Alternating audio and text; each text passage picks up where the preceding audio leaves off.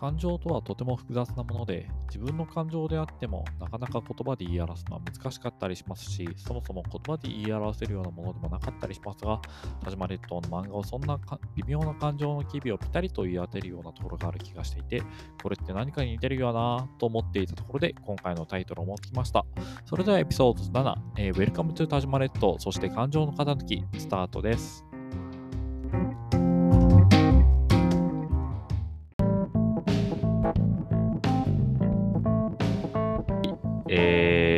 始まりました、ポッドキャスト、えー、実験4号のマンダラマンダン。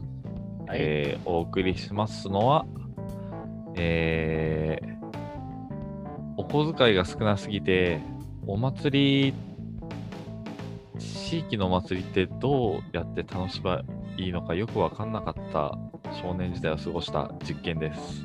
なんか悲しいこと言ってるな。週に4つモンブランを食べる男、グッドゴリラです。週に4つは、モンブランうまいのよ。うまい、うまいね。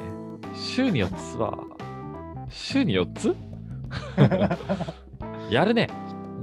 いや、美味しいモンブラン好きなんですよね。なるほどね。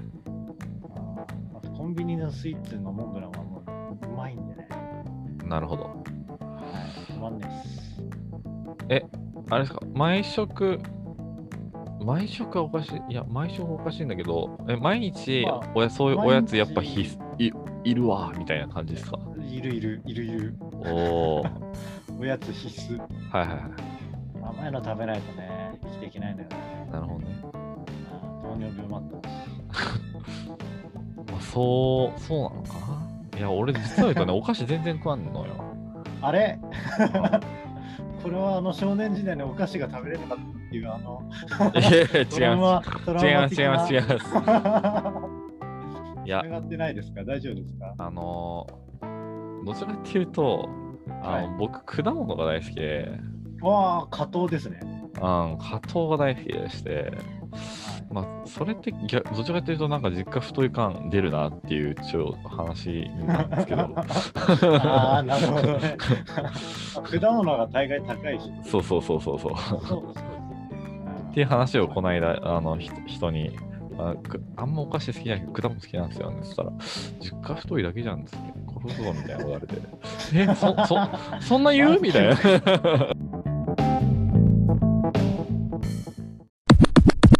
はい、えー、じゃあ、はい、えー、今回はね、田島列島会っていうことで、はい、来ましたね。はい、ついに、えー、我々はこの田島列島という名の巨大な大陸を、えー、はい、制覇しなければならない。そうなんですよ。すごいミッションですよ、これは。すごいミッションですよ。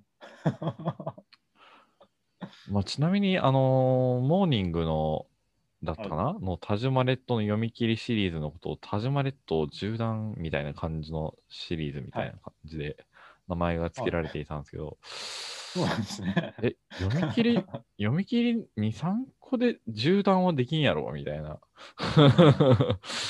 そんな短くないやろみたいな。田島列島という名の大陸はよみたいな、突然のキレみたいな。あ、熱熱いな。そうですね。はい、えー、そういう。ね、はい。はい、っていうところなんですけど、はいはい。えっと、あの、ちょっと一旦ここで多分レコーディング聞いてね、あのね、ごめん、水は海に向かって流れるをね、ちょっとね、読解させてほしいんだよね、これ、今回。はいはいはい。えー、っとね、ちょっとね、今、前巻、手元にあるねんですけど、最初は、まあ、ちょっとややこしい話ですからね、そもそもね。そう、まあ、ややこしい話でありますね。うん、ややこしい話しか書いてない な、なんと思うんだけど。うん。どうでしょうかね。待って、今、俺一番最初に引っかかったポイントがね、あ、はい、どうぞ、何でしょう。2巻のさ、64ページからあたり、あの、どんな話？あの、直達くん、雨の中、うん、直達くんが家に帰ろうとして、それを榊さんが傘で迎えに行くっていうのは、まあ別に何回もあるからあれだけど、うん、これは象徴的なシーンですかね。そういうのは。えっと、よくあるからね。で、榊さん、あああの榊さん、恋愛しないって彼氏、彼氏いらないってこの間言ってたじゃないですか。それってやっぱり昔俺の父親と榊さんのお母さんがダブル不倫してたことが原因なんですか？よく聞くわな、これ。だったらどうだっていうの？だったら俺も恋愛しませんっていう、うん。なぜ俺も恋愛しませんになるのか？ああ、直達くんのそうそうそうそう。感情がどういうと,、ところが出たのかってこそうそうそう。そまの後、直達くんは、俺うんは父さんが榊さんのために動いたから、俺も自分にできることをしようと思ってってなったんだけど、と。うん。自分にできることをしようと思って、うん。これは、あの、まあ、榊さんのためっていうことなんだろうけど、うんうんうんなんだろう、ど、どの辺の、どれぐらいの解像度で、えっ、と、その、恋愛しないということが榊さんのためになるのかっていうことを考えていたのかなっていうのがちょっとよくわかんなくなって、あ、この段階だと多分直達くんは、うん、その、なんだろうな、多分ね、自分、理由付けが必要で何かするのに、その、うん。榊さんと同じ、あの、感情みたいなものを共有する方法がわ思いつかなかったんだと思うんだよね。なんうか、ん、立場が同じなんだけど、うん、でも、まあ、片方はお父さん帰ってきてて、うん片方はお母さん帰ってきてないっていうの、まあ、そうんれも罪悪感って言葉使ってたけど、うん、そういう差は結構あって、うん、で、そういうところで、じゃあ同じこの、ある、ある種同じ立場まで、えーになりたいっていう感情が恋愛をしませんっていうふうに表出したんじゃないかなっていう。うん。ああ、それは結構腑に落ちますね。ああ、んそうか。。けど結局、まあなんかび、どちらかというと、客観的に見てそんなそれはうまくいってないから、逃げ道先生は、君は今まさに黒歴史のただ中にいるのだからっつって。あ教授はいいぞ、もっとやれっつって、もっとみたいな。うんうん まあでもあれなんだよね。それで、ちさちゃんは16歳のまま時間が止まってる。本人だっていい加減動かしたことがいいことは分かりきってるだろう、分かってるだろうさ。っていう、まあ確かに、うん。け結果的にそれはいいことなんじゃない、ううけあの、まあ、強引だけど、うんいいんじゃないかなっていうことを教授は言っているんだよね。ああ、そっか、うんそれで、直達くんは、でも俺やることなすこと全部不正解な気がして、どうしたらいいでしょうっつって。うん教授は直達くんのやりたいようにやったらいい。どうせ正解なんてないし、つって。うんなるほどなって感じになりましたね。まあ、教授は背中を押したわけで、そうだね。そうね。何かをある種、かたくなに決心ししたんでね、自分の。そうそうやり通すと。うん。うん。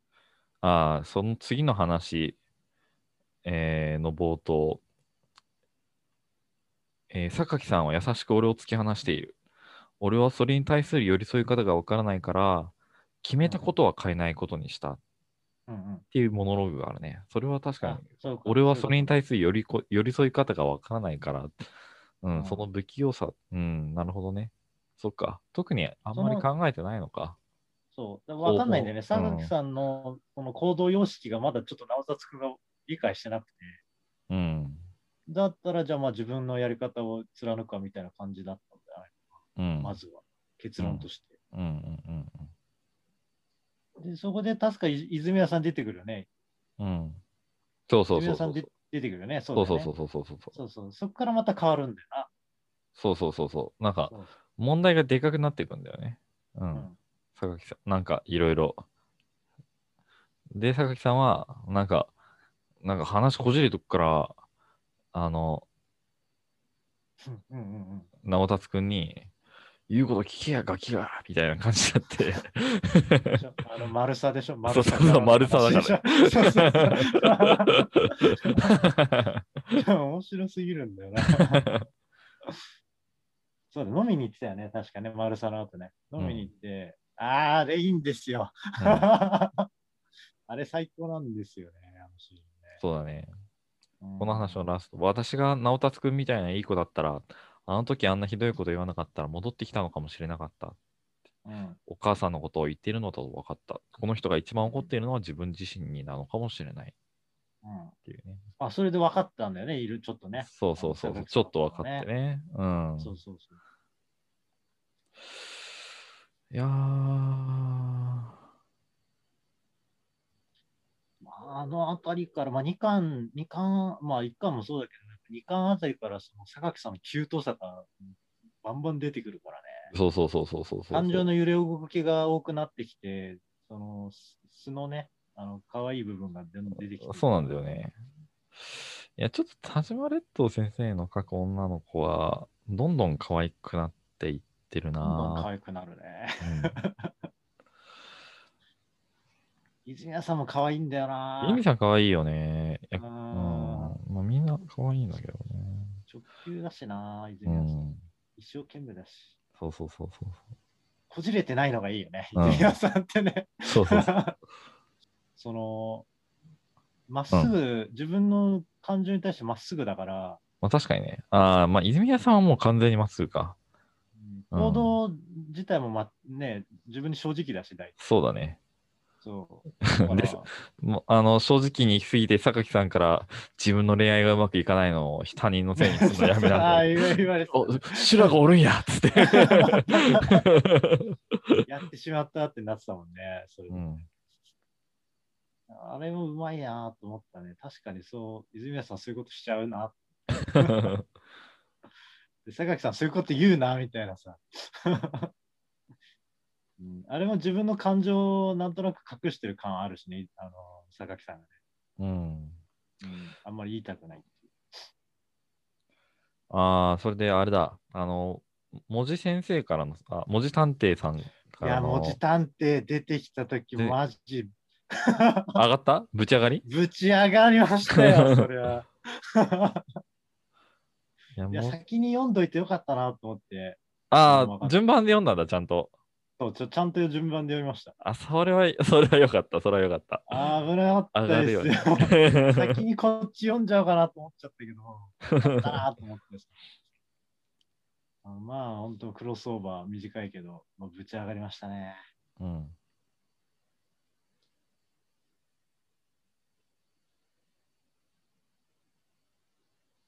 このね、あれだね、あの、親父がね、直達くんの親父なんだよね、多分ね。元凶が。んこれがな。この、えー水はむ海に向かって流れるというストーリー全体のってこと？そう。あのげどこに大元があるのかっつったら、そのうん直達くんの親父のうん。この全方位型のなんだろうな優しさっていうか。なるほどね。目の前の女につい優しくすんのはね、あのおっさんの差がよっつって。おばちゃん化するあれそれがね、それで全てが物語ってると思って。そう。で、それが直達くんにも引き継がれてるし、うん。ただ直達くんと違うのは、やっぱりこう、葛藤の末に、うん。ちゃんと自分の意思を貫き通せるのかどうかみたいなね。うん。親父はやっぱ甘えてしまってるわけだよね、その環境というか、状況というか。その母、あれ、元奥さん、元奥さんっていうか、まあ、元さんに収まったけど、うん奥さんの快活とか、まあ、うんあのー子供のね、直達くんの素直さとかね、うん。そうだね。に助けられてるんだよね。今は少なくともそうだね。うんうん。当時だかは、らまあ、うん。当時はどう。だったかわかんわないね。そうそうそう。わかんない。これはわからない。どうやって収まったのかっていう、そこの修羅修羅場みたいなものは明かされてないから、うん。あれだけど、まあ現状の感じ見ると、まあ悪くはなさそうっうん。ね。ていうね、そこにあれがあるんですよね。ここの漫画の妙がうん。非常にいいところなんです。あと、この2巻144ページあたり、すごい重要だと思うんだけどさ、えその物語でどどんな話でしえーっと、その、えー、榊さんがも、あの、直達くんを部屋に連れ込んで、であはいはい。直達くん直達くんは知ってたの？私、あのおっさんが私の母親探してたこと。うんうんうん。会いに行かないんですか？会いに行く理由はない。で、まあ、この前に、その泉谷さんに、あの、うんうんあのー、前前に熊沢、ね。そうそう、前に熊沢くん、実家に戻ったら甘えがあるから多分グレるって言ってたよね。今グレてるのは誰に甘えてるの？熊沢くんは本当に誰に何をしてもらいたかったの？っていううん。のがフラッシュバックして、うん。えっと、えー、直達くんはここで、じゃあ、うん。俺が、えっと、その榊さんのお母さんに会いに行くんで、それください。はい。うんで、榊さんは、ねもう何もなかったことにして今通り暮らしたいっつってんだけどって言って、うん直達君はそれ言われて俺怒れなかった。誰に対しても。その、でもそのおばちゃんになら怒れるかもしれない。怒っていいと思う。つって泣き出す。うん。直これは感情が溢れる溢れるんだけど、重要なシーンですね。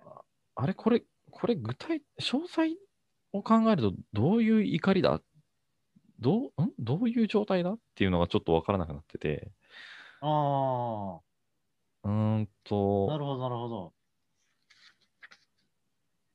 グレ、あーグレ、恋愛しないことでグレな、グレたかったんだと思う。グレる、グレるね。なんか、直達くんはすげえ素直だし、いい子なんで、多分グレ、グレることに憧れがあるっていうか、うん。その、自分がそういう事実に対面したときに、まず第一に、その、榊さんの心配をしてたよね、確か。うん。うん。この人はどう思ってたんだろうみたいなそうだね。覚があったと思うんだけど、まあそういうのもあえて自分がの感情の出しどころみたいなものを見失ってたんだと思うん。う。で、誰に何をしてもらいたかったかって聞かれたときに、うん。誰に何かをしてもらいたかったわけじゃなかったんじゃないかなっていうのを、うん。その榊さんと喋ってる時に気づいたんじゃないかな。で、自分の感情っていうことで怒り怒りたかったまあ、怒りの感情があって、まあなんかぶつけられる人がいなかったんじゃないからかなっていうふうにも思うんだけど、うん。確かにここら辺分かりづらいかもしれない、そこ。誰に何をっていうところを、うんその泉谷さんのセリフからのうちで、そこの2つがふってフラッシュバックしてんだけど、うん。これは、ここの事例で言うならば、誰に何を、うーんと、してもらいたかった。怒りたかったなのか、直接的に。でも、してもらいたかったの？って聞かれてるしな、泉谷さんからは。うーん。だから別にしてもらいたかったってことはないんじゃない？なるほどね。で、まあでもだ怒りたかったんだな、でもね。えっとねさそうだね。多分ね、あのーえっとね、知ってもらいたかったっていう言葉出るよね、確かに。うん、出る出る出る出る。それだと思うんだよね。要は誰に何かって、自分が怒ってるよっていうのをうん。知ってもらいたかったっていうああ、そっか、ここか。そうそうだから誰もほら、誰でもいい。あのーうん。そうそうそう。そうだったと思う。だから結構周りの人たちは結構お、ね、なんだろうな、直達くんが素直に受け止めてて、で、榊さんも言ってたけど、なんか、清濁合わせ飲む的なこと言ってたじゃない。うんうん。で、素直でいい子だって言ってたけど、うんまあそうじゃねえんだよっていう直そうそうそうそう達くんのモヤモヤ感があっそうそうそうて、ずっとあ怒ってんだよ、俺もっていううね。ん。そういうことをまあ知ってほしかったんだよね。だからうん特に榊さんには知ってほしかった。うん。うんそうだよね。あの、うんその、うん、まあ、その清濁合わせ飲む感じっていうのは、その、まあ、ある種、榊さんから見たらドライなものであるわけで、でも俺はそんなドライな人間じゃないしくて、うん。っていう、うーん、なんか、そうだね、その、ドライさっていうよりは、どちらかっていうと、聞き分けの良さか。うんだからその子供扱いされる感じ、うん。つまりその、文句も言えない子供から、文句は言える子供うん。になりたかった。っていう、そういう感じなのかな。そうだね、そうかもうね。ん。うん。うん。で、次の話が、えーまあ実際に会いに行く話なんだけどねえー、うん直達くんが怒りたいことに気がつけない、あの、榊さんのモノローグから始まるんだよね。うん直達くんが怒りたかったことに気がつけ気づけなかった。この年くらいの子はほっといても怒りたきゃ怒るんだけど、怒れなかったんだ。私が怒らせなかったっうんうんていうね。まあ、この辺はあれだろうね。榊さん自身は、まあ、ちゃんちゃんと怒ることができた人そうね。だった真正面から怒ったからね。色この色基地がよっつって。切れた人だからね。めちゃくちゃ綺麗ですよ。うん。そうね。だからそのことにも後悔してるわけだけど、うん。まあそれにある種なんだろうな、あの、まあそう、それに対する罪悪感もあるわけでさ、うん。でも、うん直達君からしたら、まあ言えたことに対するさ、ことが自分にはないものだからさ、自分が言えなかった、言えねえことだからっていうのもあるんだよな。うんうんうん。うん、そしてで、直達くんは、ちゃんと怒りたいな、怒れるかな、ちゃんと怒ってすっきり終わらせたいっていうことを言って、うんうん。うーん。最初、グラサンかけて一緒に行くんでしょ？そうそうそうそう。あのグラサン何なんだよ。この雑変装いいんだよな、なんか。変装じゃねえか。何なんだよ。うん。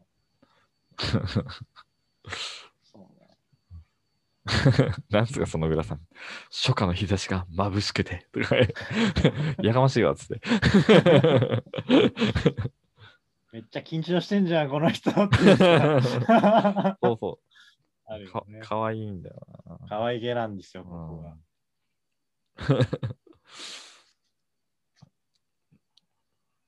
あ俺すごいと思ったのさ、一回逃げるじゃん。あの、ガチャって出てうんきてさ、子供いたから。うんうんうん。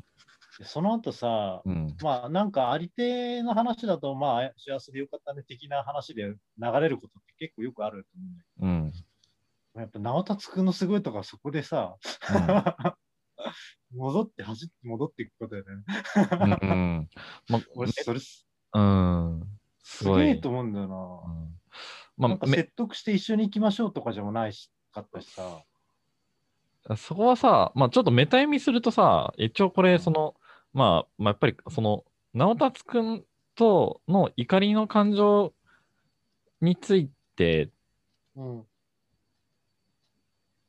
うん、その感情を認識してあげるということについてのストーリーだから、まあ、それ、まあ、そもそもここで書いちゃは話が終わんねえんだよなっていうところはあるんだけど、まあ、それはちょっとうん、おまあ置いといてでね。主観、主観、キャラ、もう共感目線で読むと、もうんうここでね、ダッシュしていきなりピンポンっつって、うん。そこですよ。うんいや、何か踏み出さなきゃ始まらない。ここまで来て手ぶらで帰れるか。うん。うんっていう、まあ、そういう感じなんだよね、多分。それはやっぱりすごい、うん、やるなっていうか、うん話、榊さんと多分話したら、榊さん多分、7にもういいよとか言って、帰っちゃうもんね。そうだからもうピンポンしたんだよね。カチカチカチカチってやつでしょ。そうそうそう。カチカチしてたよね。そうそうそうそう。なんかね、直達くんの子供っぽさが出てきてるよね。あの、うんそういう意味ではね。そうだね。で、家に入って、で、まあ、その、榊さんは、まあ、その、も、元お母さんに対して、ちょっと意地悪な詰め方をどんどんするわけだよね。そうだね。で、それで、あの直達くんは、うん、自分たちは、あのその、榊さんのお元お母さんに対して、うん。ただ単に、あうん、待ち望んでいた最悪なのではないか。うんうんで、それはなんか、あの、うーん、なんだろうね、この、このおばちゃんのためになっちゃってるから、うん。違うなって思うんだよね。だから怒らないっていう選択肢。帰りましょう。怒って暴れ回ったところで、このおばちゃんの罪悪感が軽くなるだけじゃないですか。うんうんうんで、そこで榊さんは、怒らないのは許してるのと同じだよ。ってて、まやっぱり怒っているっていうのを見せつけるそうね。んだよね。めっちゃ怒ってんぞ、いまだになって。そうそうそうそうそうそう。でもさ、さ直達くんはそれを見て、うん、この人はお母さんが大好きだったんだ。うん、それは、で、純粋ってなんて非生産的なんだろう。なのにもう怒ることでしかつながれない。う。うんん、で、そこに、あ、子供出てきて、うん、そうそう、だ追い出されるのよ。追い出されるんだ。そうか子供は強い。うん。うーん、そうだな。とか言ってたら、なんと、榊さんのお父さんから電話かかっ、おと榊さんにおと、電話かかってきて、うん。お父さんは怒ってんの？って言ったら、うん特に怒ってないっ怒ってない。て言うんで、お父さんのほほんとしてるよな、なんか。うん。だから怒ってるのは榊さんだけだったっつって、うん榊さんはそのことに、あのーなんか、なんだろうね、ここでまた榊さんは泣き出すんだよね。そうね。だから怒るっていう感情は、うん、榊さんにとっては、その冷静な対応ができなくなってしまう、うん。その、まあ、邪魔な感情、まあ、本当はお母さんが好きなのに、うん。その怒ることでもう、そういった関係、怒るっていうつつながり方しかできなくなってしまうっていう、うん。うん。みんな別に怒ってないのに。そうね。なんで私だけ怒ってんのかな、いまだにっていうふうなそうそうそう。で、ことでもあり、でまあ、その、そのおこ怒り自体はマイナスに捉えてるんだよね。そうだね。なんで怒ってしまっているんだろううんっていうね。。で、それに対して、そう、なお、なお、怒れない直達くんっていうのは、あの、怒るってことはやっぱりちゃんと向き合おうとしてるからなんじゃないか。俺が聞き分けがいいのは、自分からも相手からも逃げてるだけなんだっうんうん。ていうふうに考えちゃうんだよね。そして、自分は冷たい人間なんだっていうことだね。うん。そうね、だからお互いなんかも、あのも持ち合わせてないもので。そうそうそうそうそうそうそう。で、ここで、ね、そう、そこで、ここでさ、その、あの、冷たい人間っていう直達くんに向かって、その榊さんが、それは違うよ。なんていうか、冷たいとかじゃなくて、冷静な人なんだよ、直達くんは。そういう人は世の中に必要だよ。っていうところで、うん直達くんが世の中に必要でも、あなたに必要とされなきゃ意味がないなっていう、うん最強のロマンスセリフが 飛び出してきて。ここれ出たらもうダメだよね。これは、あの、なこれそその感情のストーリーな、怒りの感情のストーリーなんだけどさ、うん。そその縦軸を引っ張りながらさ、その、うん。その榊さんと直達くんの、その、まあ、恋心、直た直達くんの榊さんに対する恋心っていうのを、そうね。ここで唐突にポップさせて、絡ま、ちゃんとポップ絡ませてきたっていうのが、うわー、なるほど っていうか、ん。真正面から来たよね。そうそうそうそ描写的には、やっぱりこう、なんだろうな、う。うん。そのそれまでもなんかこう、顔が赤くなってたりさ、そうそうそうそう見とれてたりみたいな描写はいっぱいあったから、それにこう、やっとき、ね、気づくという言葉がついてきたみたいなとこある。そしてそ、そう、そこの2つはやっぱりつ直達くんの中にはつながっていたんだねうん、っていうね、その、まあ、家族、ん？一瞬、その直達くんが、俺は自分の家族を榊さんのようには好きじゃないのかもしれないって思って、まあ、そういうのは、それはつまり人のためにエネルギーを使ってやれない人間だっうんていうことで、まあ、うん。でも本当はもっとさかあの榊さんのために何かしてあげたい。そして必要とされたい。っっていう気持ちが、あそもそもあなたの役に立ちたかったんだよっていう行動をそうそうそうそうそうそうだったんだよっていうそうそうそうそう最初の頃の話がここにつながってきて。そうそうそうそうそうそうそういやー、たまんないっすね。たまんないたまんないねお泊まりさ、うん多分榊さんの感情全然出てこなかったよね。あの、直達くん視点だったよね。あの、ファミレスでうんバッティングするまで。っていうか、その後も。多分、直達くん視点だったと思うんだけど。うんうんうーんまあどうだろうね例えばそのえー、まあ夜おなお腹いっぱいになって2人で床にゴロンしてうんうんうんなんか、テンションが変な感じになって、なんですか、修学旅行の夜ですか、これはみたいな。好きな子の名前言い合いっこしようか。つってあ、秒で直達くん、あー榊さんっつって、は恋愛しないっつってんだから言い合いっこになんないじゃないですか。うん。でそこで榊さん顔真っ赤みたいな。伝統にも程があるよな。うんまあ、そこの榊さんの顔真っ赤がちゃんと一コマ使って書かれてるから、まあなんか、え相性はだから、その、その次の輪だよね、それはね。うん。あの、ファミレスで、あの、お母さんから金カツアゲして、うん。募金しして、するまでの間は多分ずっと直達くんの独白だったんだけど、うん。多分あの話で直達くんも多分もう切りがついたんだと思うんだよね。うん。ある種。うん。今までのこのややこしかったことすべてが。うん。で、もう多分榊さんに対する気持ちでもうほぼ埋まってしまったんだと思うんだよ。から不倫関係の話がもう本当にここでバツンと終わった気がするんだうん。そうだね。よ。うんうんうんそっからもうなんか、榊さんと直達くんのロマンス、じゃんうん。うん。ほぼ100%だったと思うんですよね。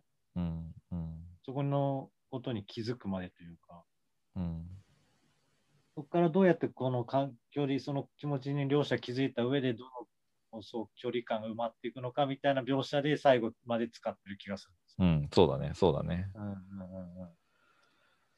だから、あそこでマジでバツンと終わったなと思って、本当にその募金したあの3万か2万かのお金で、蹴りがついてしまったんだなってうん。うん。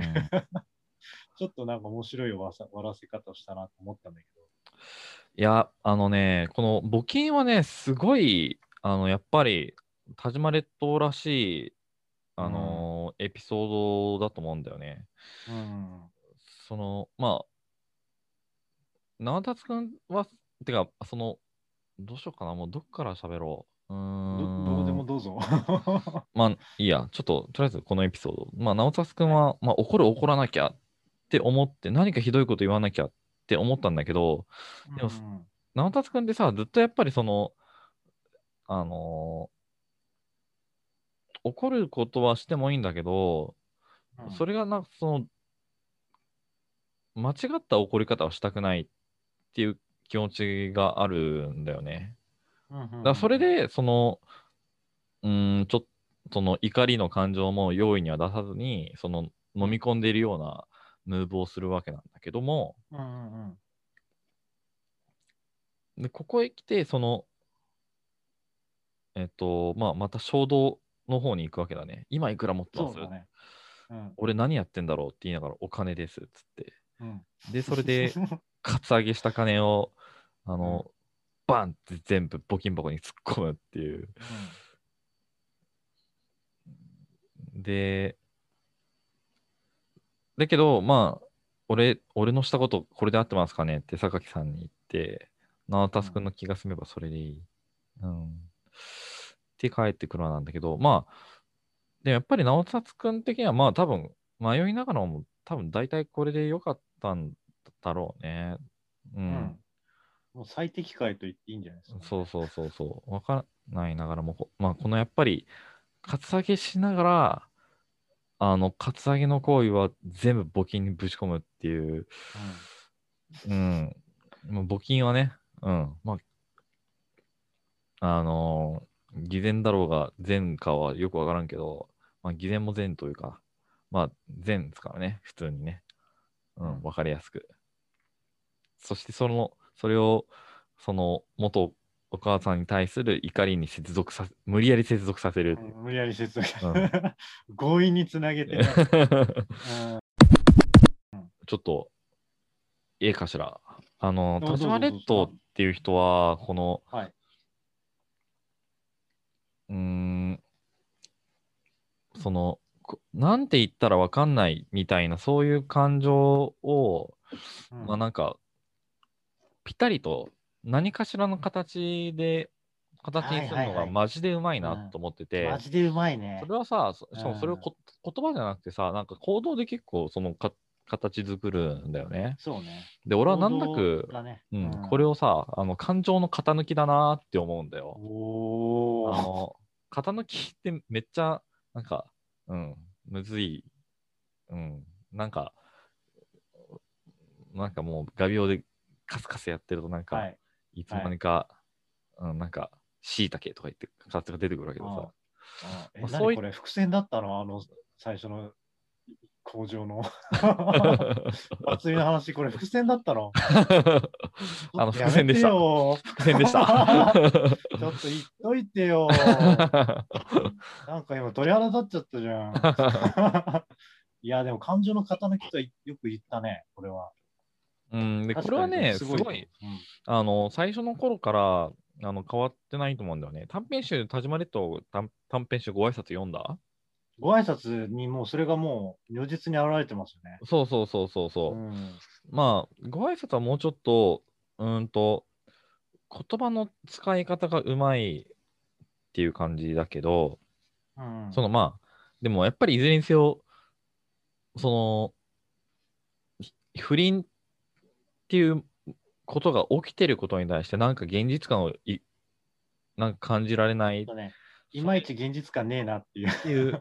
それに対して、その主人公は、あの、その、奥さんに対してヒルドラっていう名前をつけるわけだし、奥さんはん不倫に対して、浮気されるのどんな感じですか？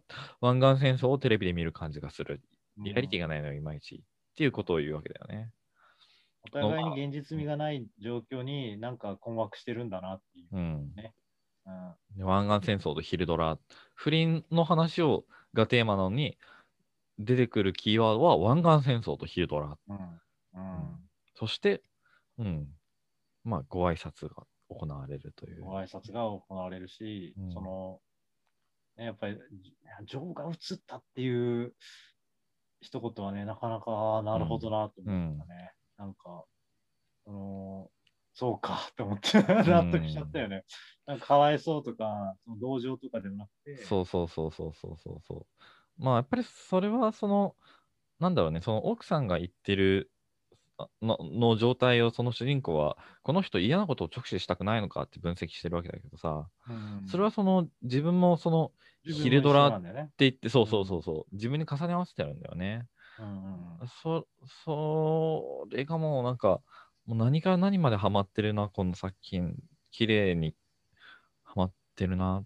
そして、私の中でただのヒルドラのままにしといた方が良かったのかどうかは、情が移ってしまった今考えても仕方がないことだ。そうだね。もう、そこの感情のわからない。もうわからないよね。これ、あれですよ。まあ、田島列島が、まあ、初めてまともに書いた漫画。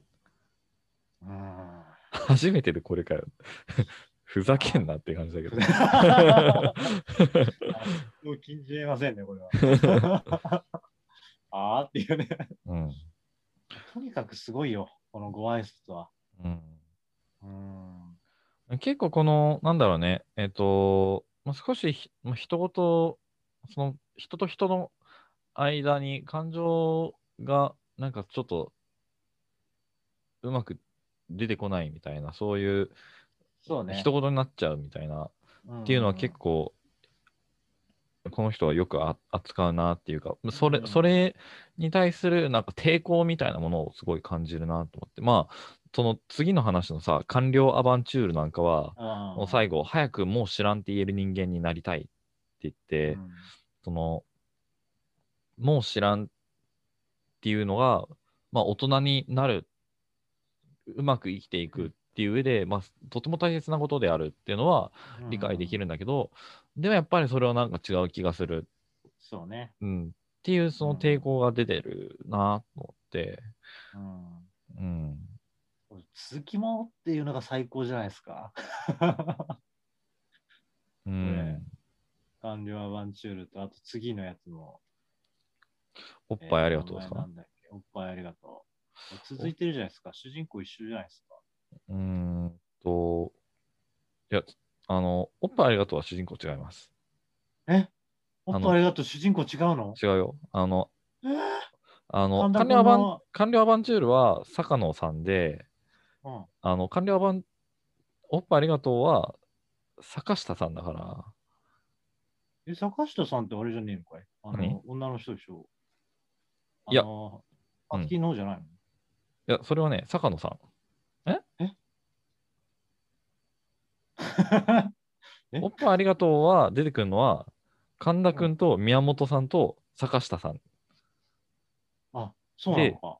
その2つ前、その、ご挨拶と完了アバンチュールは、坂野千佳が主人公だから、坂野だから。あ坂野地下か。うん。ああ、なんだよ。これは続編ではない。え、い1にはつながってるっていう。そう、1にはつながってる。それは合ってる合ああ、ってる。そうかそうか。でおっぱいありがとうは別。別。うん。別か。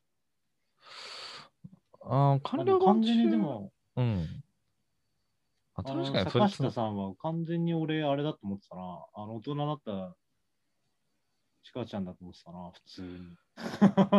あそれそうだったらおっと？電話？すまんすまん。いや、違うわ。目覚ましだ。ははん。はい、すまんすまん。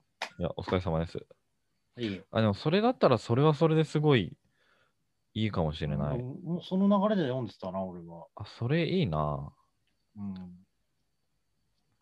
なんか連続性あったんだよね、なんか、キャうん、ラに。うん、うん、うん、うん。うん。まあ、この、おっぱいありがとうのさ、えーっと、うん坂下さんっていうのも、まあなんか、なんだろうね。えーっと、まあ、おっぱいありがとうっていうのは、その、えーっと、赤ちゃんの頃は男も女もおっぱい好きだったのに、大人になったら女はお、女のおっぱい吸えるんですよ。男は吸えるのにっつって。なんだそりゃっていう話なんだけど。なんそれってね。だからおっぱい吸わせてくださいっていう話なんだけど。どういう話なんだよ。どういう話っすかみたいな。いや、なんかそれって、なんかあれだよね。その、欲望を素直にっていうかさ、うんうんそうだね。ううんん。本当に思っていることを、本当にうん不思議だと思っていることを実行に移すっていう、そうね。うん、まあ、行動力もすごいけど、まあね、差し出すも差し出そうだし。うん。あの、昨日ね、あのー死んださ、その漫画の先輩の、あの、はいブログ巡回してたら、まあ、その先輩、マジで異常に雑誌読んでたから、はいあの、このよ2014年にこの読み切りがすごいみたいな感じで、なんかはいはいはい。60個ぐらいその年に良かった読み切りみたいに上げてて、田島列島のこの、あの、おっぱいありがとうとその次のおお金のある風景やってうん。て この人み、うん、さすがやなと思ったんだけど、さすがだね。お金のある風景もね、俺はめちゃくちゃ好きでね、そうね。うん、面白いね。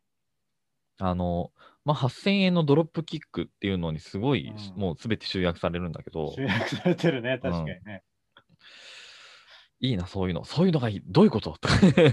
話なんだけど、でも多分、あのこのかお金のある風景の中で出てくるこの女の人は、うんこのやっぱり8000のドロップキックっていう概念だけでもう救われたんだと思うんだよね。救われたんだねそうそうそうそうそうそううん。だで、まあ、もうあとは形にしてもらっちゃおうってなったけど、で、一応形にしてなって、実感だけして、まあもうあとは関係がないっていうね。そうね。うん終わったからね、そこで。えこの切り方うまいな、うん、うんと思って。この切り替えの速さみたいなところが、やっぱりなんか、あーっていう。うん。で、まあ確かに。まあでも、確かに、まあ、甲冑着て、結局、彼氏に殴り込むってな、ななんだって感じだしね。なんだって感じだし。甲冑作ってきたこの男子うん。二人がね、やっぱりね、いいやつだな。そうそう。いいやつだな、こいつらと思ったな。あこの8000のドロップキックもさ、やっぱり感情の型抜きなんですよ。そうだね。その、ねなん、かこう、もっとスパッ、スキッとパキッとした使い道ないかなっていうのは、その、なんか、うん彼氏からもらった妙なそ、その手切れ金みたいなものをさ、あの、まあ、旅行に使うとかの、なんかちげえよっつって、違う。うんうん問答があるよね。そうそうそうそうそう。二つで問答してたな。で、うーん、このい後腐れがなくてさ、でも、なんかある種の復讐みたいになる感じ。うん。う。うんん。っていうのがやっぱり欲しかったんだよね。だろうね。で、それで、その、この女の人は、まあ、五円玉の甲冑を作らせるっていう。いやー。五円玉の甲冑ってみたいな。でも、その、えーその、まあ、多分、まあ、これ使って殴り込みに行くからみたいな感じで説得したんだろうけど、うんでも、違うんだよね。多分、この甲冑を作るっていうバカバカしい、全然非生産的な行為にいただいた金を、その、パキッと全部使うことで、まあ、踏ん切りがついた、つくっていうやつ、そうね。うん。っていうのが、を、もう、もの、具現化させるっていう行為だったんだろうね。で、実際、その甲冑を上げるわけだから、その、無償労働させるような形にはならんし、ううんん。っていうことで、すごい、その、この女の中、せ女性の中では、すごい、辻褄があって行動なんだな。辻褄があった、うん合うことができたんだなっていうね。そうね。あ8000のドロップキックって言葉は人を救ったんだなと思って。で、こうやってその感情の型抜きをしてあげることで、そのなんか人は救われるとこっていっぱいあるんだろうなっていうのは、そねの田島レッドの作品を読んですげえ思うこと。うん。うん。ああ、そうだな。その通りだな。うん。まあ、あれだもんね。えっ、と、うんジョニオ？うん、ジョニーをね。ジョニオもそうだよね。あのーなんかロールロボットとのロールプレイで、うん。ね、あ当たったお金を使ってっていう感じだったよね、あれね。うん。そうそうそうそれもなそうそ同じ感じの話だったね。う。うん。確信を得るって話だったから。そうそうそうそうそう。そうね。それはそうだね。そういう様式美、様式が、を確立してるんだろううな。ん。まあ、これは結構シンプルな話かな？うん。まあ、どっちかっていうとシンプルだね。わかりやすい。でもな、なんかこの、すごい、うろんな、ジョニオね。ジョニオのうろんさがね。うん。あ、田島列島なのかもしれんなっていう感じ。そううんそうね。それ踏まえると、その逆に、その、ご挨拶の方の後ろに載ってる Not Found って作品あるけど、はいはい。これなんかあの逆にめちゃめちゃシンプルな、なんかそいそうねそソリッドだなっていう感じ。そうですね。うんうんでここでもなんかやっぱり、やっぱり感情の傾きはやってて、うん子供の頃から当たり前のように一緒にいて、時々こんな風に外から恋愛がやってきて、居心地が悪くさせる。だから恋愛は苦手だっつって、あの、幼馴染のヒロちゃんとアカネは、なんか、うーん、なんかなんだろう、これってなってるっていうね。そうね。お互いなんだろうってなってんだろうなっていそうそうそう。で、その、あかねちゃんの方は、これ、あの、私は男の子の女として見見られるのおっかねえんだっていうふうにし言語化できてるんだよね。そうだね。うん。だけど男の子の方は、そこ、自分の今の感情がやっぱり見つからない。この気持ちに当てはまる名前はみまだ見つからない。う。うんん。まあ、この、この、この気持ちにま当てはまる名前はまだ見つからないっていうのは、やっぱり田島列島の作品に結構やっぱ通底する、そうだうね。ん、モチーフうんなのかなっていう気がしますわね。しますわね。しますわねう。ん。田島列島お嬢様です。はい。この気持ちに当てはまる名前はまだ見つからないっていうのはよくあるんだよな。うん これはね、すごいことです漫画的表現にしてしまったっていうことなんですね。うん。すごいですね。いやー、短編集の話に行ってしまいましたね。いや、まあまあまあ、田島列島会ですからね、今回はそうですねね。。まあ、横断してますからね、我々。うん。ただ 横断中なの横断中なんですよ、俺たちはね。いや、銃弾なのか？わからねえぜ。銃弾なのか？わかんないけど。縦横無尽に田島列島という名のクソでかい大陸を俺たちは駆け巡っているわけだね。そうなの。楽しいっすね。さて、ちょっと子供は分かってあげないの方を見ていきましょうかね。はい子供は分かってあげないはやっぱり、うーん、えーっと、ごめん、ちょっとあんまりね、今今日にあたってね、子供は分かってあげない再読み込みをしたかったんだけど、っていうのができなかったんだよね。けどまあ、うん、これは本当に単にうまいなっていうか、まあ、こ田島列島はこの子供は分かってあげない、その、一切編集に言わずに書き始めて終わりまで書き書いたう。ん。うん それってマジで狂気の沙汰なんだけど、普通に考えたいや、ら。本当狂気の沙汰だよね。あの、なんだっけ、B5 のノートをさ、1ページあたり4分割だか8分割だかして、で、それにカリカリカリカリ細かくの、あの、ネーム書いたっていう、なんか、あの、一緒に暮らしているひ漫画家の、漫画描いてる人の一人が同じことやってるんだけど、すげえちっちゃいんだよね、それやると。ああ、はいはいはいですげえみたいな。ほうほうん。まあ、やばい行為をしたってことだよね。うんそうそうそうそう。うんそれ、まあ、でもその一緒に住んでる人は、まあなんか結構短めの作品、なんか18ページだかうん16ページだかの作品だから、まあ、その、その8分割をやると、なんか見開き2ページか4ページぐらいで終わるんだけど、田島ネットそれ、漫画2冊分、単行本2冊分でやったからねっていうね。そうね。長すぎでしょみたいな。すごいよね。それがなんか、、うん。なんかいやなんだろうね。そんなできるもんなの？うん。できる、まあできるのかもしれないけど、モチベとかさ、あるわけじゃん。その、ケツ叩いてくれる人がいたりさ、っていうのはあるわけでしょ？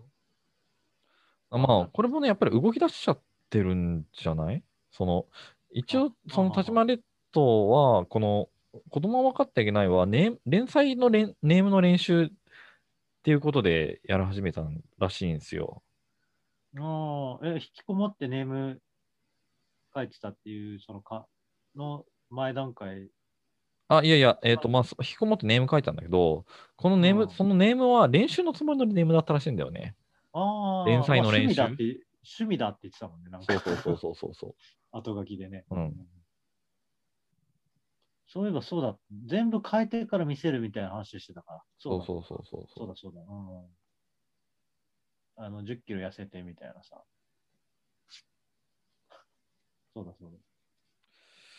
まあ、でもやっぱりこの作品はコメディがうますぎますね。うんいやー、ちょっと、田島レッドは、あの、やっぱり、笑い、笑いの、何、センス？うん。異常に良すぎるよね。異常に良すぎるよね。うん、田島ネット短編集ご挨拶の帯にさ、あのー反則のそのコピーとして、その懐かしいのに新しい、尖っているのに柔らかいっていうのがあるんだけど、まさにその通りっていう感じでね。いやーそうな同世代、同世代か？いや、ちょっといや、結。構上だ、結構ってほどもないけど、まあまあ上だよ。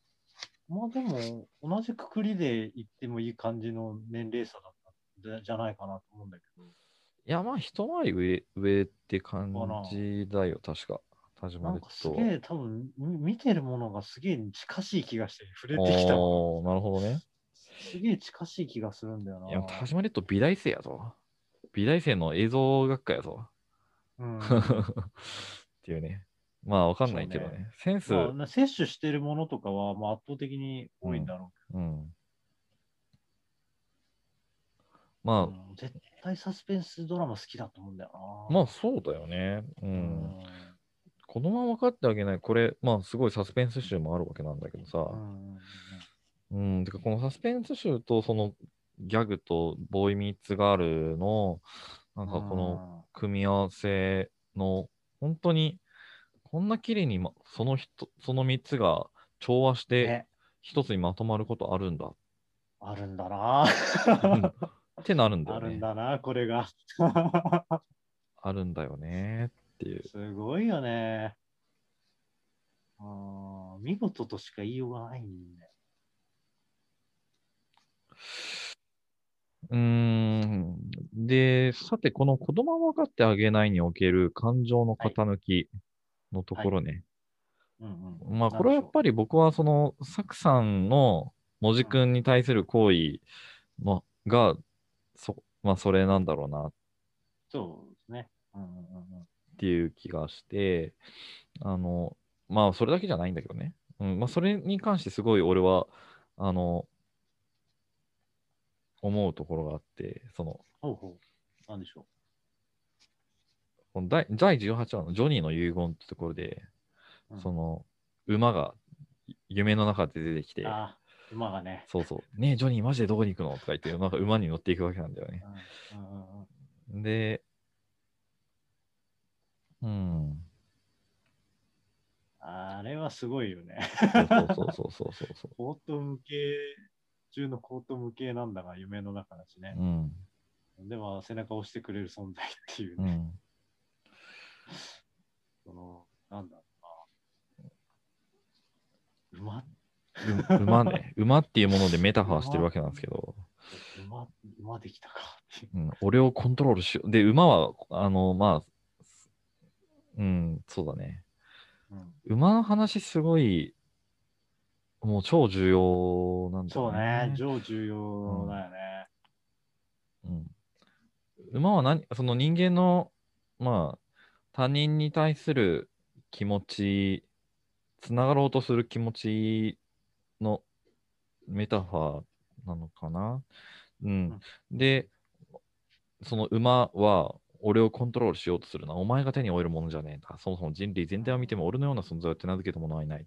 お前らが俺にできる対抗措置は、フロンティアで見たものを言い伝え文献にすることだけだ。で、サクさんは、ね、ジョニーが知ってる対抗措置の中で、これ一番だなってものは何って。うんで、シンプルだけど、好きという言葉だ。うんいいか、お前らの使っている言葉っていうのは、鋳型であり、代用の具なんだ。そこに言っとくが、うんそこに入りきれるほど俺の存在は小さくない。好きにも入りきれないんじゃないの？当然そうだ。じゃあなんで一番？好きという言葉はただのこカードだ。それを見せるためにすだけ済むようにお前らの先人たちが編み出した方法だ。お前らはそれを受け継いで未来に残せばいい。簡単でいいな。シンプルイズベストってことですね。話がでかいんだよね。すごい。人間っていうのは、その、うん、まあ言葉っていうのは、うん、そう、ただのカードだ。うん。そうね。うん本質じゃないんだけど、やっぱりその、人が人をつながるにあたって、その道具としては、やっぱり、うんすあのー人間は、その、やっぱり自分の行動を伝えるのに、やっぱり言葉が一番、それは全然理想的な手段じゃないけど、でも、うん今俺たちが持っている手段の中では最もマシな手段の一つ。だから、それを使うがいいさ。先人たちはそうしてやってきたんだからっていうのがジョニーが言うんだよね。ジョニー、ジョニーはまあ、そうなんだよ。止められないっていううん。ことを形にしてるわけで、まあ、あの、亀裂飛び越えてたりさ、で、それを行動すること、まあ、だから言葉とプラスその言葉を言うことっていうことでね、あうのん。ジョニーがやろう、やろう、やれっていう、そうそうそうそ 要は。うーん。う。で、でも、その、サクさんはこの夢を通じて、その自分がその文字くんに思っている、その行為っていうものの、その、なんか尊さを、まあ、むまあ、無意識的に自覚したんだと思うんだよ。うん。だから、その、あのあれなんだよね。あの、本当に、もじくんが好きっていう時に、うんまあ、本当に泣いてしまうんだよね。うん。そのうん好きっていうこの感情の、まあ、その尊さを、うん、ね、あの、こうやって描いてさ、うん。俺はこれ読んでると泣いてきちゃうんだよな。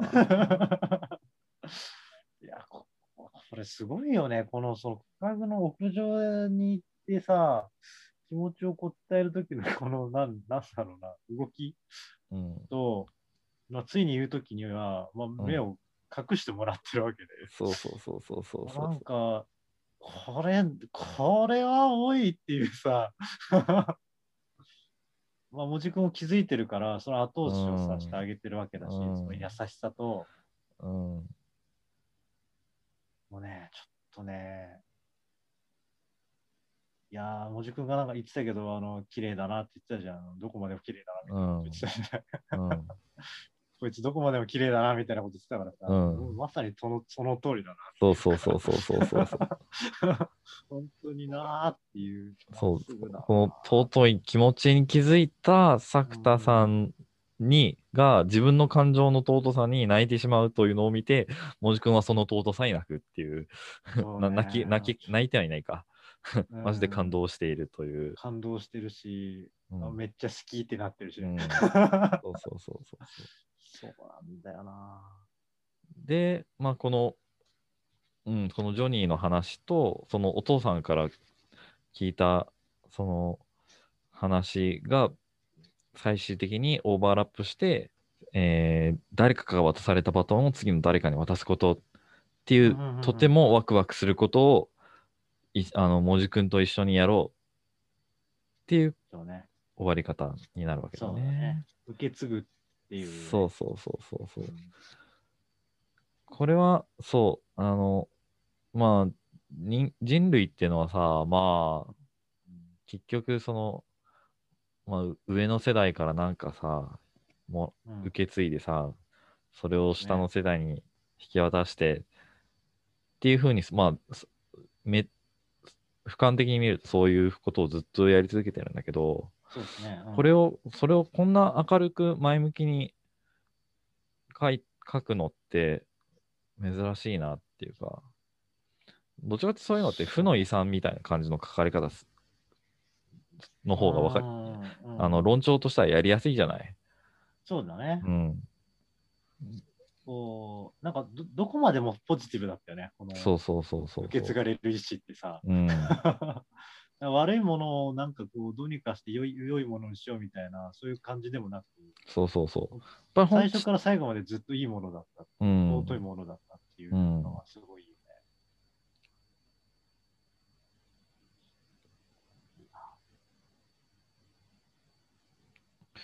誰かが渡されたバトンを次の誰かに渡すこと。うん。だから文字の兄ちゃんはそれをやってるんだよね。そう、もじお兄ちゃんはそれやってるし、あの、作田さんのお母さん、お父さんもそれをやり始めるし、やり始めるジョニー。も、はそれそのものだしね。うん。うん。なんだよ、めっちゃいい話なんだよな。あー、あー今ちょっとドキドキしてきた。あ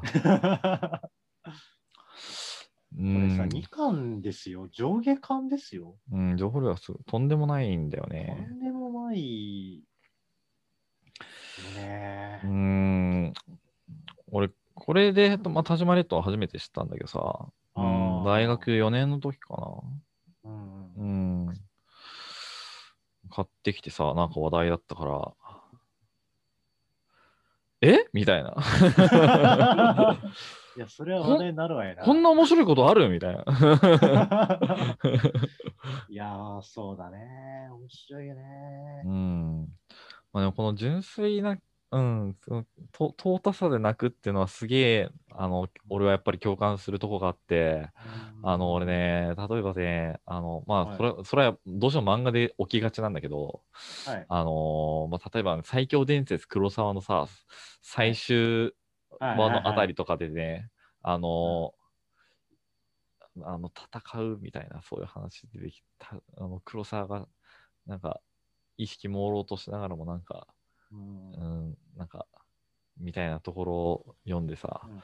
もうなんか、ネカフェで読んだんだけどさ、あまりにも素晴らしすぎてさ、もう、お俺が今、もうなんか自分以外のふ風景が全部なんか、自分自分のなんか右だか後ろの方だかに全部ぶっ飛んでさ、なんかさほ今お、この世界にあるのは俺と世界、この先だけだみたいな、そういう気持ちになってさ、なんか、そういうね、なんかね、感覚がね、あのね、はいはいはいあの、この、たあの告白シーン読むとね、なんかね、うん思い出されるんだよわね。湧き湧き出る。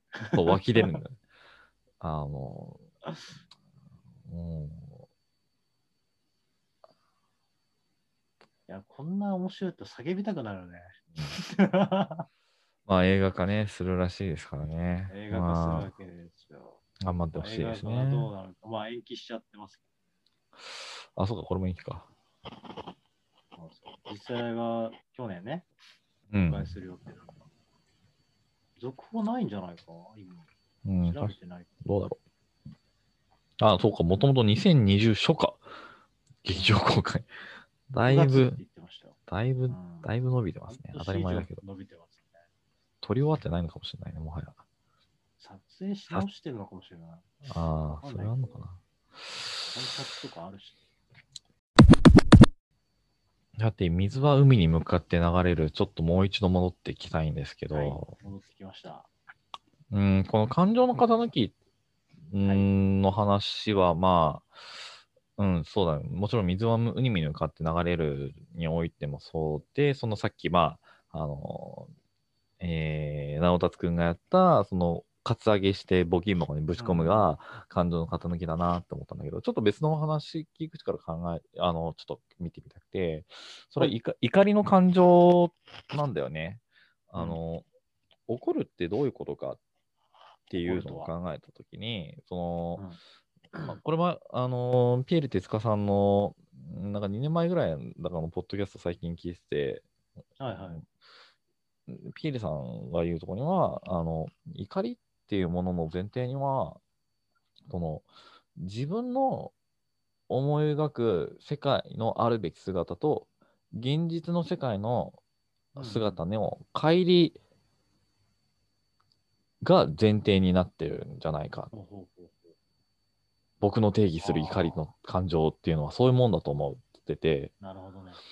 これを、まあ、あの、っていうのをそのまま拝借して考えると、まあ、直達くんっていうのは、そのずっと、あの、周りの世界、あまあ、特に、まあ、そもそもずっと、あの、自分は恵まれた環境で育ってきたみたいなじ自意識だったわけだけど、まあ、なんかこの、シェルームシェアするにあたって、まあ、どうやらそうでもないらしいぞそうねいろいろ、いろいろ変わってきちゃったっていうね。で、自分の、うん、その、こうあるべきだったら、こうだったらいいのにって思う世界と、実際にある現実の姿が違うってことに、まあ、気気づき始めるんだよね。で、直達くんはやっぱりその、やっぱり今までずっといい子だったから、あのーその時に、あのー直達くんはその、怒るっていう手段で、その、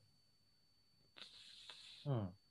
えー、とそれを表明するんじゃなくてその、うん自分の頭のあるべき世界の姿あ世界のあるべき姿っていうのをうん。変えちゃうことでまあその怒りの感情のガス抜きをしてたあ人間だと思うんだよ。ーうん。だけどそれをやってるとこの榊さんという人間とうんに寄り添ってあげることができないっていうことに気がついたわけだよね。そうね。もしうん俺がいなかったら、この人の肩が濡れることはなかったのにっうんうん。ていうことを、まあ、言うわけでね。そうね。ああ、うん。そうね。で最初の。あのー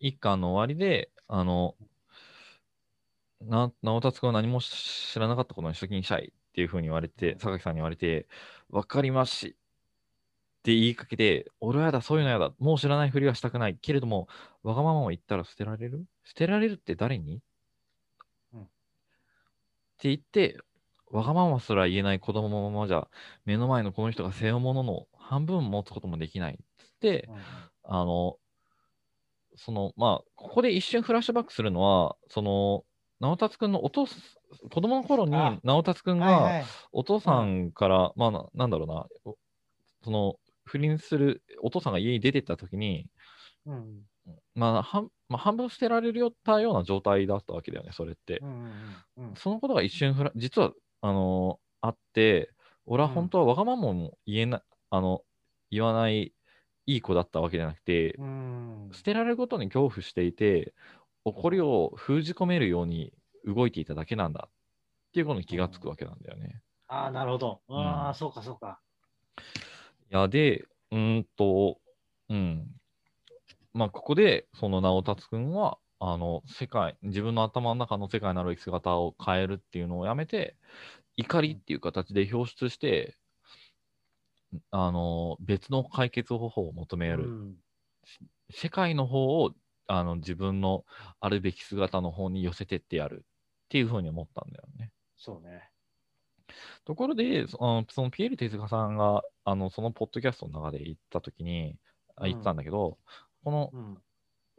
世界と自分の頭の中の理想の矛盾っていうのを解決する方法っていうのは4つあって、はい一つはえっと自分の頭の中の世界の方を世界に合わせてしまう。はいはいはい。まあ、それは今言った直達くんみたいなやつだよね。そうですね二つ目、は、えっと、世界の方を自分の頭の中に合わせてしまう。うんこれはまあ要するに暴力とか脅しとか、そうですね。うん。まあそういった形でが俺に合わせろと。そうそうそうそうそう。まあ暴力実の本質ね。暴力の本質だと思う。はい。三つ目っていうのは、えっと、えーそもそも自分の頭の中と外の世界を接続しない。ほう。だから知らんぷりするっていう話だね。ああ、もう無視。そうそうそうそうそはははう。まあそうすれば確かにうん気が、まあ気づくこともない、傷つくこともないから。ーうんまあ、そもそも知らなければ、そうそうそうそうそことか。うん。なるほどね。う。うん。だある種、あーそうだね。そういう意味では、直達君はさこのき切断を無意識のうちにずっとやってたのかもしれない。うん、それもあるだろうね。うん。で、ちなみに4つ目は、そもそも世界とあ自分の頭の理想が一致している。ああ、まあ、うんこの4つはあの遷移するものなんだけど、お互いがお互いに。うんうんそうだまね。あ、そう、ん一致している状態っていうのはあり得る。まあ、これはそもそも怒りに向かわないわけなんだけど、ね怒りが出てこない状態だね。うん。でも、まあ、まあ、これが形、まあ、その4つ目の状態が健康的かっていうとな、どうでしょう？みたいな話はしてたけど、あそうとも限らないよな。そうそうそうそうそうそう。んまあ、単なる、その、例えば DV、モラハラを受けて、それを内面化する行為を経た、完全に内面化した後っていうのは4つ目のその状態なわけだし、うんそれってやっぱりなんか健康的じゃねえよなっていうのはある、そう。ね。うん。そうだな。あるな、そういうのもな。さて、えーじゃあちょっと待ってね。あの、まあ、はい。ちょっとままだ怒りの話続けるんやけど、もう42分やうんやけど、あと18分っていうね。あね。おーあ、結構喋ったね。うん いやー、今日ね、全然ね、は考えまとまんなくてね、どうしよう、どうしよう、どうしよう、やめようかな、みたいになってたんだけどね、あ最初の読。解があったおかげでだいぶ楽になりました。ああ、そうですか。よかったです。まあ、2巻に関して言えば、例えば、はいこの直達君は、俺も恋愛しません宣言とか、うんうん、えーっと、そうか、ちょくちょくわがまま的な、あの、怒りの表出みたいなのがある。をやり始めたんだよね。やり始めてるんだね、うん一巻の終わりからね。で、まあ、2巻の終わりの方で、あの、俺が行くんでそれくださいっつって、今なか、何もなかったことにして今通り暮らしたいっつってんのにって、それ言われて俺怒れなかった誰に対しても。そのおばちゃんになら怒れるかもしれない。怒っていいと思う。だずっとその、直達くんっていうのは、その、まあ、そのガス抜きをしてるたつもりが、やっぱりずっと残ってたんだよね。その怒りっていうものが。感情の中に。そうだね。うんうん、感情が自分の心の中に。でも、やっぱりす捨てられるかもしれないっていう、その幼い頃の恐怖心がそれを許さなかったわけだけど、ああ、なるほどな。そうか。でもやっぱり怒りたかった。うん。やっぱりその感情を表出することっていうのはやっぱり人間の、まあね、健全なあり方の一つだから、ねうん。うんそれを、まあそれを、まあ、意図的にふ封じるにせよ、言葉がうまく出てこないから出せないにせよ、それをやると、まあそういう状態っていうのはやっぱり不健康になれなるんですよ、やっぱり。何かしらのフラストレーションっていうのは抑えてたまるんだよ。ね。うん。うん。そうね、言葉が見つからなくても感情が溢れる、まあ、涙を流すっていうことで、まあ、あるうん種それができたっていうことでもあるしね、なおかつ、そうそうそうそうそう。だから、田島ネットはさ、あの俺たちの感情を型抜きしてくれてるわけなんだけど、うん。あのこの水は海の中流れる中では、あのまあ、登場人物間でのやりとりの中で登場人物が感情の型抜きを自らしていく物語なのかなっていう風な気もしますね。しますね。でもまあ、そうそうそう。で、まあ、一緒に行くっていう話になって、うんでも、直達君はすごい誠実だから、あの、正しくない、その、いか、怒りたいとは思っていても、やっぱりうん正しくない怒り方っていうのは、やっぱりしたくないんだよね。そうですね。それはその榊さんのためめにもならないし、ややっぱりなんか違うよなっていうことは違う。やっぱりそれは当然誰しもが思うことだから。で、そこでううまい解決法っていうのが見つからなくて、あの、で、それ、あの、実際に、あの、怒ってぐちゃぐちゃにしてしまうっていうのが、まあ、榊さんの方で、はい。で、怒れなくて、何もできない無力感を味わうっていうのが直達くんだった。うん。うん何をすればいいのかは2人とも分かってないんだけども、で、ふっていうのは同じなんだけど、アプローチが真逆っていうかね。そうね。うん。まあ、そうだな。榊さんはなんか怒れ、お直接的に怒れたことで、なんかこう、あの、踏ん切り、まあ、もう一つつけたのかなっていう、まあ、転機にもなってたと思ったんだけど、うん。うーん、厳密には起こったことそのものよりも、うんその直達くんが、その榊さんに対して、そのうん、怒れない自分に対する不甲斐なさを感じているっていうことから、うん。その自分が怒ることっていうのを、まあ、客観的に見れるようになったんだよね。うん。だからそ、それで、そのまあ、榊さんは、その直達くんの言葉に救わ、の、自虐の言葉にね、うん、そう、救われしまう、救われてるんだよね。うん。直達くんは自虐しちゃうんだよね、そこでね。だから君すごいよな。なんか怒ったことを、怒ることが向き合おうとしてるからっていう言葉を直達君言ってたんだけど、うんま、あまさにそれが直達君が求めてることなんだろうし、そうそうそう。そうそう。まあ、それで榊さんはある種救われてるわけで。そうそうそうそうそう。うん。そこだよな、なんか。そこはすげえんだよな。うん。まあ、この後ね、あのー募金事件がある。よう、ようその回答出したなっていう。うん。そう。要素の回答を出したよって これが素晴らしかったよね、本当にね。うんまさに感情の塊。うん。うん、で、まあ、わだかまりが、わだかまりっていうかね、まあ、榊さんの中でもう、みんなさ、しれっと幸せになってるじゃんっつって、なんかバカバカしいわっつって、もう恋愛しないっていうのはやめようっていう言うわけなんだよね。うん。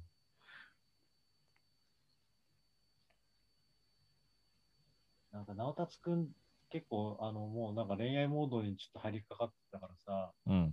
なんか、おあの、お母さんが大好きだったってことは、うん。直達くんしか知らないことになにしているじゃない。うん。そうだね。あそういうところとかなんかいいんだよね。なんか 男の子だな、みたいこれも、な。なんかねう、んいいんですよ。最高なんですよ。うん。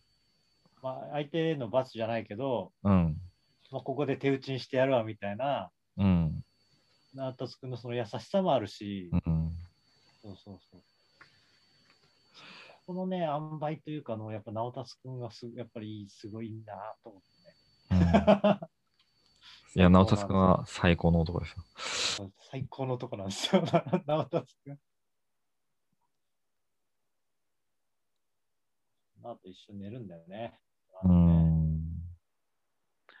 で、で、そしてこの見つけてもらえて嬉しい。あの、ずっと怒ってた自分いなかったのをしてたのは私自身だったのに、こんな気持ちになるなんて思ってもみなかった。あの、まあ、この感情って意味だと思うけど、見つけてもらえて嬉しいって榊さんの独白があって、うん。まあ、今度は、この榊さんが感情の型抜きをしてもらってるんだよね。そのう、ん直達くんにね。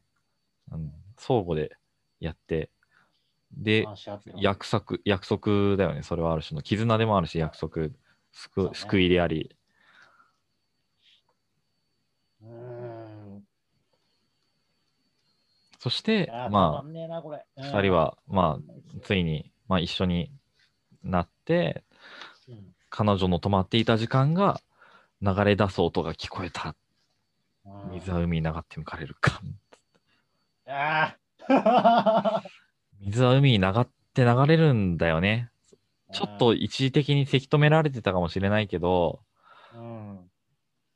そうあるものだから、そして、まあ、再び流れ出すからっていう、だから、この水にうま、め海に向かって流れるっていうタイトルに込められたものは、まあ、まあそのある種の自然が、まあ、ちょっとした事故みたいなもので止まったものが、また、うん。あの、元通りになったっていう、そそれだけのことっていう、を描いてるんだけど、でもそれだけのことをこんなに丁寧に描いたっていうことですごい優しい作品だねっていうね。そうなんだよな。いやー、すごい話でしたうよ。ん。いやー。いや、だからね、やっぱね、この3巻が出たとことで、その、まあ2巻まで出たタイミングで、この漫画すごい6位だったっけ？で、3巻が出てな、翌年また5位を取るうん。っていう、はい。連チャンで出る、ランクインするかいみたいな。でも、それもまあ、しゃーなしやなっていうね。おしゃーなしですよ。うん あ、そんなことあるんだぐらいの 感覚で聞いてたけど、うん。まあ読んだ後は、まあそうですよねとしか言いようがないよね。うんそうなんだよなっていうね。そうなんですよ。うん。まあ、えね終わってんなまあ、ここの後、田島列島はどういう作品書くのかっていまいち全然想像つかないけど、そうですね。うん、この人別に、まあなんか、うん、なんか別にヒューマンドラマだけやりたいわけでもないなあ、そうだよね。なかんか。感じなのかな？どうでしょうね。SF とかやるかもしれんね。うん、ちょっとした。SF とかやっててもおかしくないもんね。うん。素地はあるしね。うん。あるか、うんあるか？なあると思うよ。なんか SF 好きそうじゃん。まあなんだか SF 好きそうな気はするんだけどね、なんとなくね。SF 要素はななんとなく入れてこんできてる気もあるあるし。うんまあ、やるかどうかわからんとしても、うんややるやっても面白い作品が生まれると思う。うん。あまあ本当にこの人はは、本当外さないですねあ、。うん、ただあまりにも作品のス小作にも程があるね。なるほど。いや、しゃあないんだけどね。ああ、この人2008年の時点で23歳か。だから12年後の今は35歳ね。あーぐらいね。で、このご挨拶のさ、後書きに出てくるね、あの、仕事机のはい。図があるんだけど、これやばすぎるだろ やばすぎるよね。こんな環境で作画することあるみたいな。えーっていうさ、仕事になるのか。立って、流れがあんじゃん。うんそうそう立ってやるようになったみたいなところからあれが出てくる。先に遅いのそのせいじゃねえのみたいな。ちゃんとしたいやだからねの顔っていうかさ、かマガジンの担当は、あの、水は海に向かって流れる連載にあって、田島列島をいい部屋に引っ越させたって言って、それで金を少なくさせて、あの、うん書くようにさせた。そんな担当のエンジ、あの人の管理の仕方あるんだみたいなね。的確なマネージメントじゃないですかね。あとねこの、人多分うん、か書かせるにはそれが一番なのかもしいいれない。かもしれないねっていうね。お金ないとか。そうそうそうそうそう。うんまあ、あとね、こぼれ話で言うとね、田島列島の、えっとね、同期、大学の同期に横山俊がいるらしくて、あ、横山俊知らんか。あのね、変身とかね、白いタヌキとか、どちらかというとあのコミックビームで連漫画よく連載してる人なんだけど、なんかこの間なんか、うこの間ってなんだよって感じだけど、あの、なんだっけね。この漫画はすごい2021だったかな。田島列島がなんか、なんなんか書いてて、その中に私のなんか大学時代の同期が漫画書いてたんでよかったですみたいなこと言ってて、うんえ、横山俊と田島列島同期なんですか？みたいな。へえ、みたいな。おなるほど、みたいなことはちょっと思いましたね。ー変身ね。変身か。ああ、ちらっと読ん見た気がするな。変身結構僕好きですね。あの、割と、あの、始まりはスタンドアートに、その、何にでも変身できる能力を身につけた少年の物語、ん人生の物語なんだけど、すげえその性欲に関する煩悩がめちゃめちゃ描かれるのと、うんあの変身のメカニズムが、まあ、その変身する対象のことを完全によく知ってないと、うんあの変身できないし、なってしまったらなってしまったで、その生物、あその対象になりきってしまうから、例えば昆虫とかになると、あの脳が小さくなって戻り方忘れちゃうみたいなね、あーなね話があったりとかしてね、えー、あ、面白いね。変身結構いいですよ。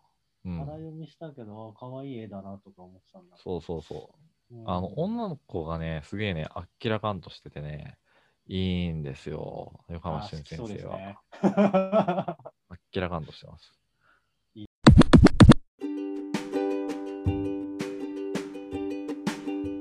はい、というわけで、あの今日はこんな感じですかね。うん。はい。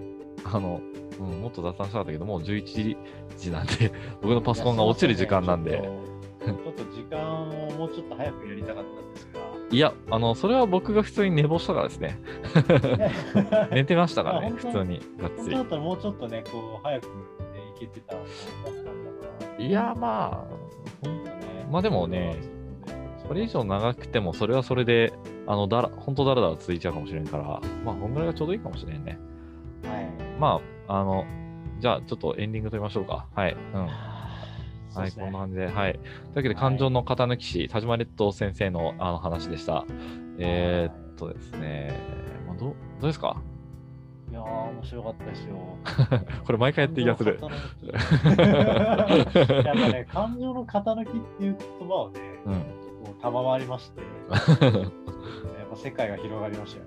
あの昨日、シャワー浴びてて、うーん、うーん、明日どうしよう、うーんってなった時に、あの、昨日ね、あの、家で揉めてて、ちょっと家賃払わねえ、同居人が家賃払わねえっていう話があって、で題あるな。うん。そでもその人なんかね、すげえなんかね、くあの、はななんでっていう話聞くと、すすげえなんか話しづらそうなんだよ、なんかね。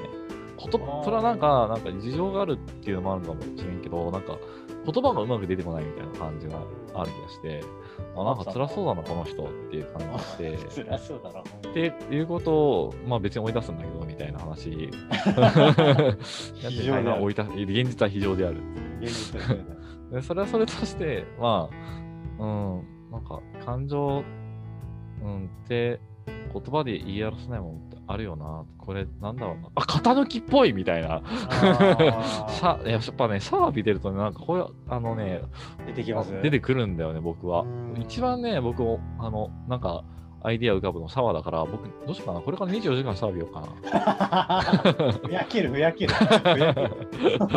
はい、というわけで、ね、はい、田島列島会でした。えーっと、はい。まあ、次何するかはまた決まっておりませんが、まあ、はい。